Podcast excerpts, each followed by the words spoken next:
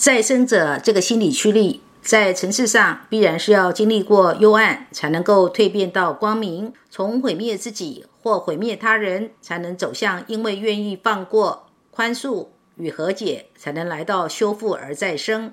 心智能力再生者的讲述，珍妮佛发出的通告是给学生雨乔，因为珍妮佛在他的学习过程里，以及跟他在线下工作坊有过实际的互动。着实看到雨乔的心智蜕变的产生，从悄悄到明显的发生了。雨乔的心智能力再生者的告白是这么说的：如果没有再生，如果没有经过蜕变，那会是怎样的呢？写这一部分的自己，当手敲在键盘上的时候，会犹豫，会踌躇，不是没有思路，而是害怕写出来的那个部分成为文字。当被看见的时候，自己会害怕。是心口浓烈而压抑的火。小时候善用恶毒的语言去攻击到对方最脆弱的地方，随时蓄势待发，一定给你一个最有力的回击，让你觉得好痛，痛到无力再还击。虽然这只是语言的力量，但一定致命。在年轻恋爱的时候，这心智的力量强度用到极致。我可以用浓浓的深情把它写成一封信，把男友看得感动的落泪；也可以在吵架的时候说出一句让对方牢记一辈子的恶毒话。过了很多年，再见故人的时候，他开玩笑地说：“你还记得你说过我那句最狠的话吗？”在别人的心里打了一个桩，同时也在自己的心里打了一个桩。心智能力的再生者，在未再生以前是很容易记仇的。你以为不经意的话会在我的心里生一个深深的刺，每次撩拨到这个刺就越长大一次，慢慢成为深深扎在心里的桩。越长大，刺跟桩就越多。你说他会快乐吗？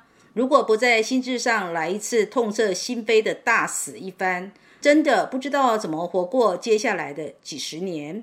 头脑里那些挥之不去的恩怨情仇，像魔鬼一样萦绕着。还好有书，心智能力的本钱要去学习，要去挖掘到底怎么了。心智能力再生者，他从这里开始再生，开始蜕变。记得那个时候很喜欢的一句话：每次我被打碎了，然后生出一个新的我。弗洛伊德也说过，那个杀不死我的，都让我更强大。特别恰当的说出了再生者的心声，想强烈的退出旧壳，褪去过往的纠结缠绕。我要新生。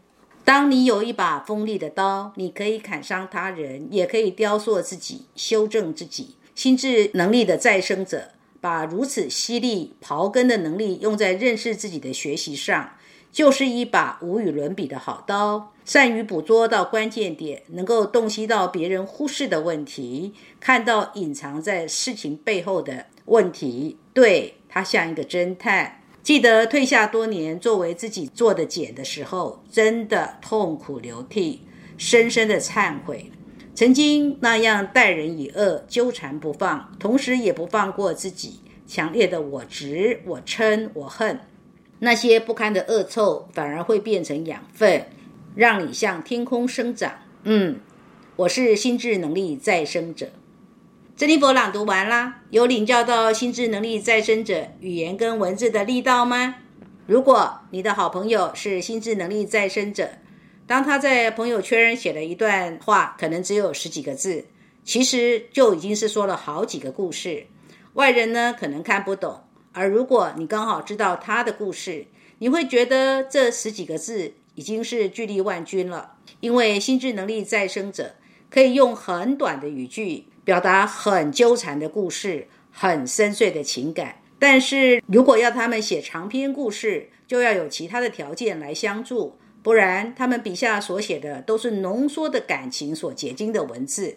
为什么珍妮佛会特别强调是用写的呢？因为一般人说话容易说的比较多，说话是比较没有组织性的，但是写文的时候会让思绪沉淀下来。心智能力再生者的人对玄奥知识的学习，往往会有着想要掌握的需要。而当他们如果可以经由玄奥知识的学习，他们有机会蜕变再生者心理驱力上的阴暗面，而从心智的阴暗面走向光明面。但是，心智能力再生者的人也很怕学习的玄奥知识的本质，如果是封闭的、宿命的，反而会让他们的心智走入更深的黑暗。也就是说，他们所学习的玄奥知识一定要带有光明面、鼓舞性跟敞开性。如果他们所学的是比较保守的、封建的、命定的玄奥知识，那么他们就更容易困在思想的茧里面而走不出来，因为。再生者的心理驱力就像个茧，在阴暗面上必然是纠缠的，会把他们困在思想的茧里面。心智能力再生者的人在想事情的时候，本能的都会想得很深入，他们很容易想到事情的黑暗面，对于死亡、黑暗、背叛有关的想法、有关的议题会特别有兴趣。同样一件事情，对照心智能力探索者的观点跟心智能力再生者的观点。就是截然不同。如果心智能力再生者的人愿意讲出来，心智能力探索者会认为奇怪呢？我怎么都没想到呢？为什么我都没有意识到那个危险性呢？为什么我没有意识到那个黑暗面呢？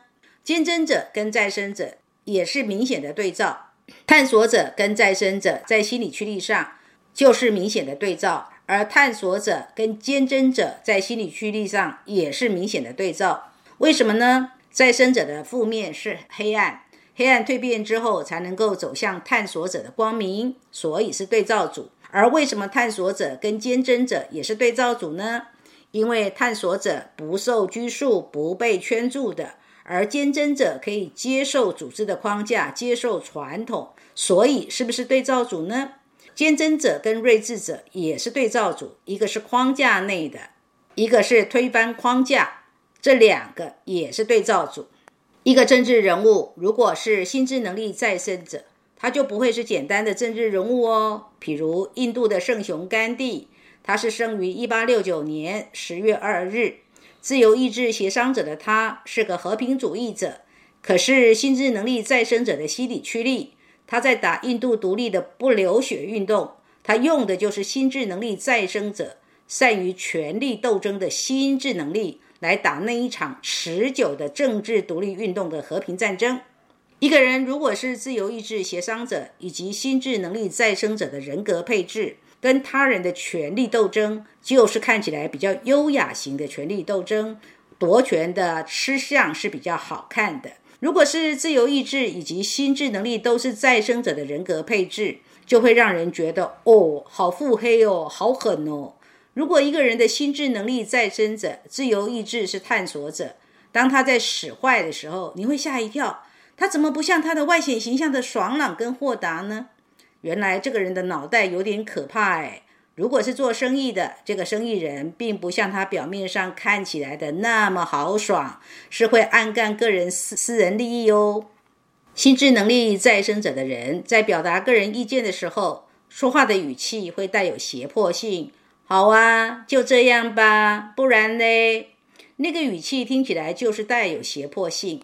如果你够敏锐，你是可以听得出他语气当中压抑的愤怒，但不是啰里啰嗦讲一堆反弹的话。哪一个心智能力类型的人容易啰里啰嗦讲一堆呢？就是心智能力养育者，他们会一直尝试想要分析，用分析来纠正别人。心智能力交流者的人是本来就是善于说话，但是。你并不容易听出他的明确立场。心智能力协商者是想要讲的面面俱到，容易用外交辞令；心智能力再生者是容易戳破真相，刀刀见。如果你跟一个心智能力再生者的人吵架，你真的会发现，哦，他怎么那么恶毒啊？他真的会伤透了你的心。当一个心智能力再生者的人跟一个情绪感受睿智的人吵架，情绪感受睿智者的人一定会很伤心，然后会用抽离的冷情绪来回应所受到的情绪伤害。心理驱力的类别各自有阳光面跟阴暗面，也就是人格能力各自的优点跟缺点。当两个人格能力的心理驱力都是阴暗面的人，相处上有冲突或者是摩擦的时候，就容易是各自本能的拿出人格能力的阴暗面来回应对方。反之，如果心理驱力是协调的类别，例如心智能力再生者的人跟一个心智能力守护者的人。这两个人如果是恋人，心智能力守护者的人在听这个心智能力再生者的恋人说的话，听起来就会觉得哦，好有感情哦，甚至认为两个人的关系就好像家人了。这是因为心智能力守护者的人是用自己的心理驱力守护者来解读心智能力再生者说出的话语，这就是我们在性格上接收跟发射的一种本能的能力。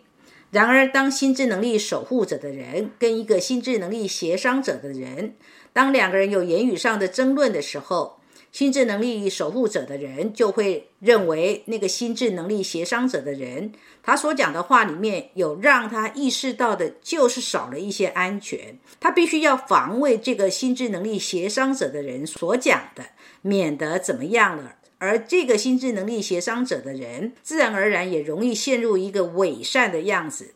但要了解，他不见得是跟每个人都伪善哦，而是从他的观点，就会认为是这个心智能力守护者的人过度敏感了。怎么在沟通上带着对人不对事的情绪呢？珍妮佛说了这么一大段，就是在告诉听课的你，所有的事情都是相对的，但是在你自身就叫做绝对。你的人格能力就是本能的，会以心理驱力的类别来呈现阳光面跟阴暗面。要了解你的人格能力是哪个类别的心理驱力，不会因为你讨厌那个负面的心理驱力，就可以因为你改就能变成另外一个你喜欢的心理驱力的类别哦。但是，当你遇到了合拍的人，只要心理驱力是契合的类型。对方可以让你相对呈现出来的人格能力的心理驱力就是阳光面的，有没有发现？这就是人跟人相处的艺术啊！这就是为什么你跟魔甲在说话的时候老是很容易不耐烦而有火药味，而你跟魔乙在说话的时候就特别愿意有耐性呢？哈哈，关键都在于心智能力的心理驱力是契合还是不合哦。